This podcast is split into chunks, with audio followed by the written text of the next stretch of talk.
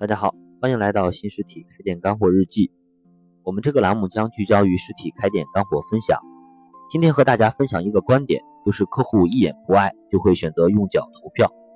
用脚投票这个词来源于股市，指的是投资者卖掉他持有公司的股票，就是放弃选择。对于现在很多实体生意，很多店都面临了红海的竞争，客户有了更多的选择权，对这个店的稍微不满意。客户就可能直接选择离开或者放弃，相信这对每一个开店的老板来讲都是不愿意看到的损失。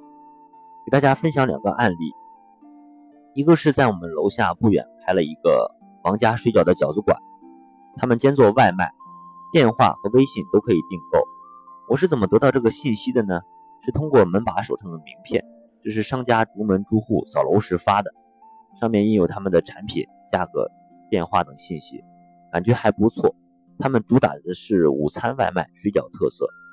对于这家饺子馆开业第一天，我点了一份韭菜鸡蛋的饺。由于已经过了用餐的高峰，大概十分钟就送货上门了，感觉还是比较快。尝了一下，口味也算正常，还算基本满意，没有惊喜，也没有失望。下午，商家还在微信上进了一些进行了一些回访。我从个人的角度给了一些建议，劝他们在原料上做一些改善，建议鸡蛋可以多放一点。但是整体来讲，这次体验还算是不错。几天后，一个朋友来访，临近午餐时下起了雨，于是我们又点了两份，一份同样的，加了一份虾仁三鲜。结果这次让我大失所望，这次馅儿里鸡蛋比上次更少了，而且有一股浓浓的韭菜的辛辣味，一种半生不熟的感觉。朋友吃的鲜虾馅儿，嗯，感觉也好不到哪去。他反馈说，感觉虾仁不是很新鲜。我们各自吃了两口就倒掉了。从那以后，就再也没有考虑过这家饺子馆。记得在我的朋友圈分享过一个外卖的大数据调查，给出的是餐饮做外卖的六个核心，也是客户最在意的六点。第一是要快，出货快，送货快；第二是产品要不错。不要求好吃，但是口味要基本正常。第三是地段要不错，第四是成本要合适，第五是响应服务时间要及时，第六是复购率要高。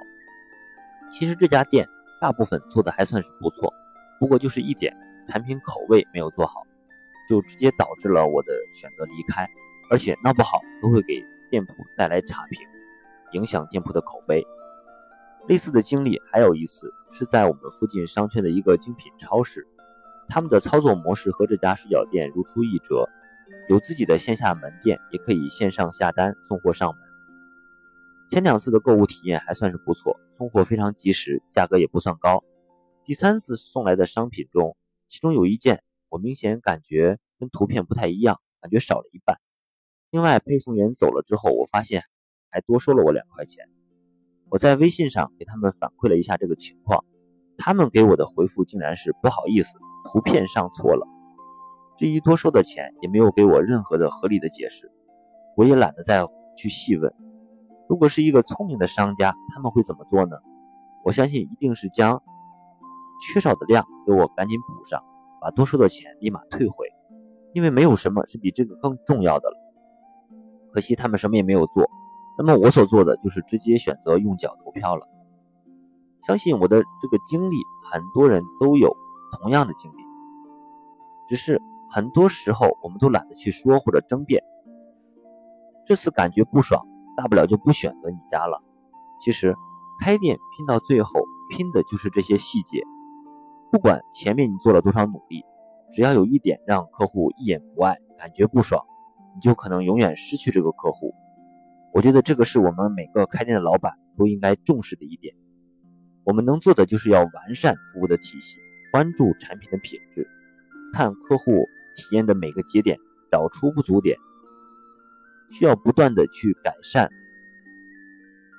还有就是要更多的和客户互动调查，看清楚客户不来的真实原因，只有这样，你才可以留住更多来之不易的客户。关于开店的更多问题，大家可以加我的微信交流咨询。我的微信是开店日记的全拼。